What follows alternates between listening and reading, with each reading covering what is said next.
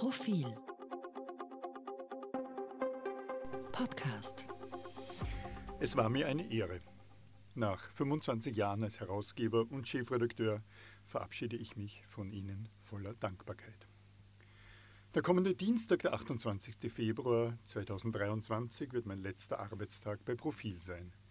Ein Vierteljahrhundert zuvor, im April oder Mai 1998, saß ich im Büro von Christian Konrad, hoch über dem Donaukanal im zweiten Wiener Gemeindebezirk. Gleißendes Licht, vermutlich ein Hirschgeweih an der Wand, sicher eine pausbäckige Engelsfigur.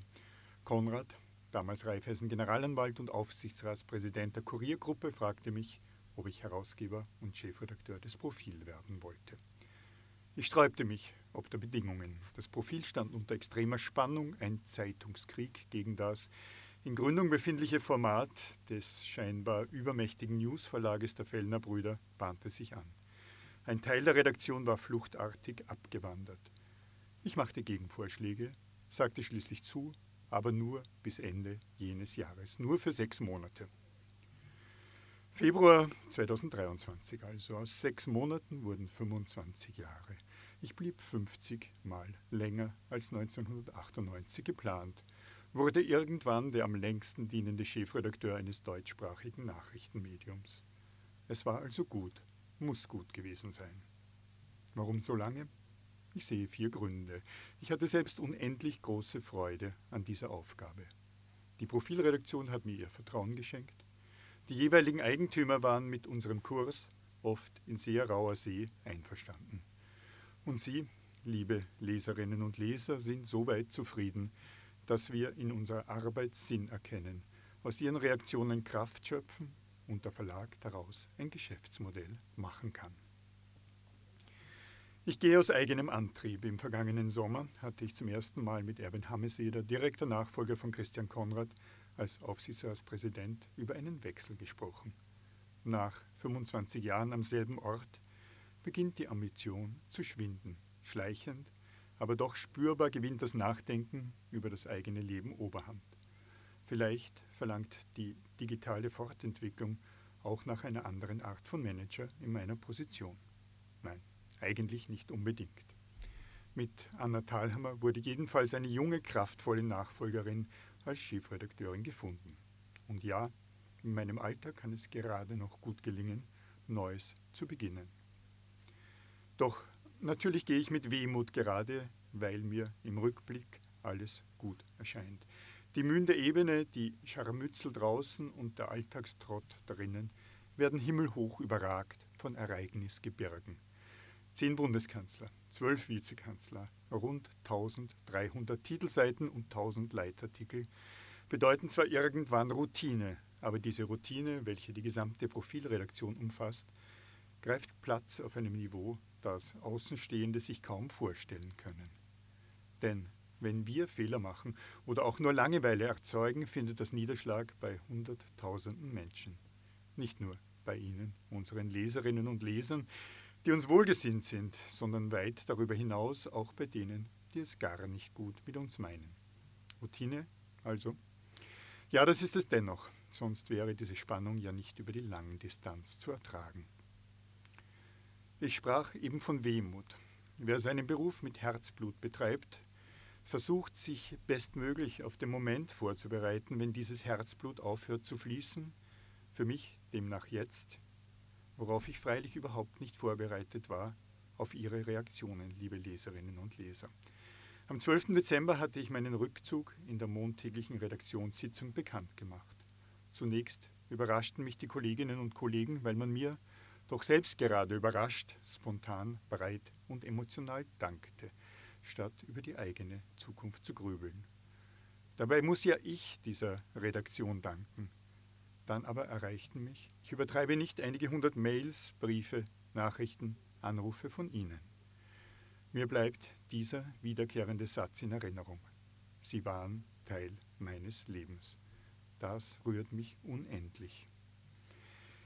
Ich will diese fünf Worte aber wirklich nicht auf mich beziehen. Sie beziehen sich ja auf das Profil, auf das Kollektiv, auf das Magazin, auf unsere Arbeit, auf unseren Journalismus. Mir war über 25 Jahre nicht bewusst gewesen, was offensichtlich hätte sein müssen.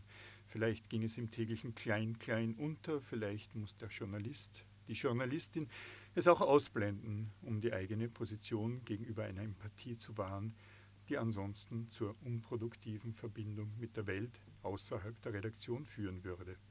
Sie, liebe Leserinnen und Leser, verbringen jede Woche einige Stunden mit unserer Arbeit, also mit unseren Recherchen, unseren Findungen, unseren Gedanken, unserer Sprach- und Bilderwelt, ja auch mit unseren Emotionen, wo sie sich dann doch im Journalismus niederschlagen.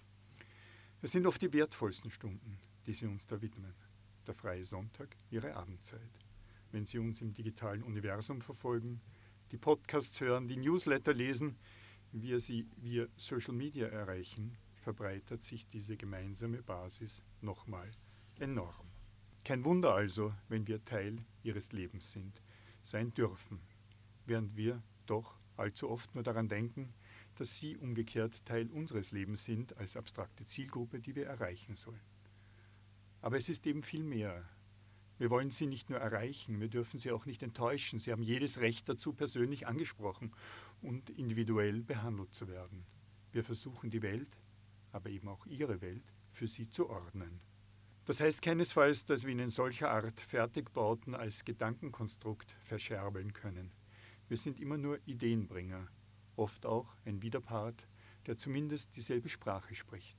Manchmal vermutlich auch Anlass für Ärger, wenn wir erfolgreich sind, jedenfalls Sammler von belastbaren Fakten. Ich danke Ihnen, dass ich Teil Ihres Lebens sein durfte. Das Profil wird es wenig verändert weitergeben.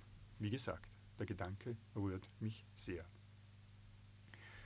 Über das vergangene Vierteljahrhundert betrachtet sehe ich im Journalismus weniger innere Brüche, als die übermäßig strapazierte Schnelllebigkeit vermuten ließe.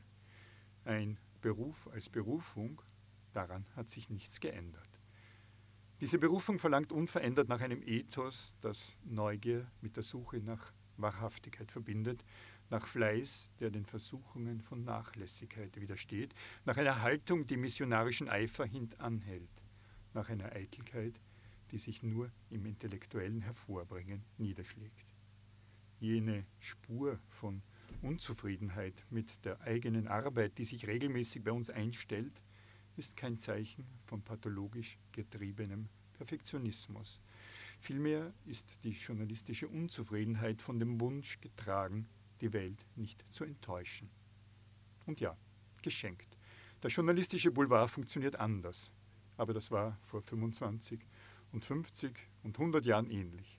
Vielleicht dreht diese Maschine heute sogar auf niedrigeren Touren. Was sich im Kern unserer Arbeit dennoch geändert hat, wir sind weniger selbstgewiss als damals. Sie können es auch weniger arrogant nennen. Zu Beginn meiner Karriere waren Fragezeichen oder gar Personalpronomen auf einer Titelseite verpönt. Heute sind sie Standard im sprachlichen Textrepertoire und in unserer Befindlichkeit. Damals verbreiteten wir unsere Recherchergebnisse und streuten unsere Meinung oft ex cathedra. Heute tun wir das seltener, obwohl es uns öfter vorgeworfen wird. Wir wissen heute nicht weniger, sondern gar mehr durch die digitale Verfügbarkeit versus Enzyklopädie und Handarchiv. Aber erstens ist der Journalismus heute wohl weniger ideologisch aufgeladen als früher. Zweitens muss eben diese universelle Verfügbarkeit von Wissen, die Demokratisierung der Fakten zu einem feinfühligeren Umgang mit der Wahrheit führen. Die Wahrheitsfindung ist komplexer geworden. Sie muss auf Basis der Fülle an Fakten oftmals im Diskurs erarbeitet werden. Journalisten können nicht mehr schwarz und weiß, rot und blau als Faktum feststellen, da nun vielmehr Schattierungen verfügbar sind als anno dazumal. Oftmals mögen daraus mehrere gültige Wahrheiten entstehen, ohne dass dies gleich Meinungen wären. Ohne Koketterie erlauben Sie mir, dieses neue Herangehen als Demut vor den Unschärfen der Welt zu bezeichnen. Auch Demut vor Ihnen. Wieder alle Kritik am Journalismus, das ist kein Bruch und es ist eine gute Entwicklung. Ich sprach oben nach dem vorangegangenen Initial von weniger inneren Brüchen im Journalismus als zu vermuten wäre. Umso härter sind die durch Außeneinflüsse verursachten Brüche. Die digitale Disruption fegt durch die Redaktionen wie ehedem die Erfindung der Dampfmaschine durch das Transportwesen. Das Internet quetscht die Verlage in einer Zangenbewegung. Zum einen wandert das Inseratenvolumen eben noch der Löwenanteil unseres Einkommens ins Netz zu Google und Facebook und Konsorten. Die Riesen im Web agieren global und verbuchen mangels Redakteurinnen und Redakteuren nur marginale Gestehungskosten. Wir müssen uns also mehr und mehr und in Zukunft fast vollständig durch Vertriebserlöse, durch zahlende Abonnentinnen und Abonnenten finanzieren. Und genau das, diesen Zahlungsstrom zu generieren, fällt zeitgleich immer schwerer. Text- und Bilderwelten sind im Internet in gigantischem Ausmaß gratis verfügbar. Mit diesem Angebot konkurrieren wir, wenn wir versuchen, vor allem junge, zahlende Kunden im digitalen Raum zu generieren. An diesem Punkt wird das Fortkommen von Medien verlegerischer Herkunft, von Journalistinnen und Journalisten von Profil zu einer Angelegenheit abseits unseres persönlichen Schicksals. Was heute online verfügbar ist, entspricht selten jenem Ethos, das ich oben skizzierte. Im besseren Fall werden wir mit Unsinn bombardiert, im schlechteren Fall mit gezielter Desinformation. Twitter, Facebook, Instagram setzen die Gatekeeper-Funktion der Massenmedien zunehmend außer Kraft. Blogs, Online-Foren, Influencer kapern die durch ein wohltemperiertes Werteklima geprägten Filterpositionen von Journalistinnen und Journalisten. Die Politik hat kein glaubwürdiges Interesse, die immer als störend empfundenen Redaktionen zu stabilisieren. Die Demokratisierung des Diskurses wird zu einer Gefahr für die Demokratie. Wer wird die nächsten 25 Jahre überleben? Staatlich finanzierte Medien, die sogenannten öffentlich-rechtlichen, werden fortbestehen. Daneben werden sich einige sehr große Verlage behaupten können, ebenso manche mit sehr schmal definierter Zielgruppe. Wohl auch eine ordentlich gemachte Zeitung, ein Magazin, ein privater Sender in jeweils einem geografisch definierten Raum. Und Profil wird ohne Zweifel dazugehören. Dank uns, dank Ihnen. Es war mir eine große Ehre. Leben Sie wohl. Adieu. Mehr zum Thema auf Profil.at.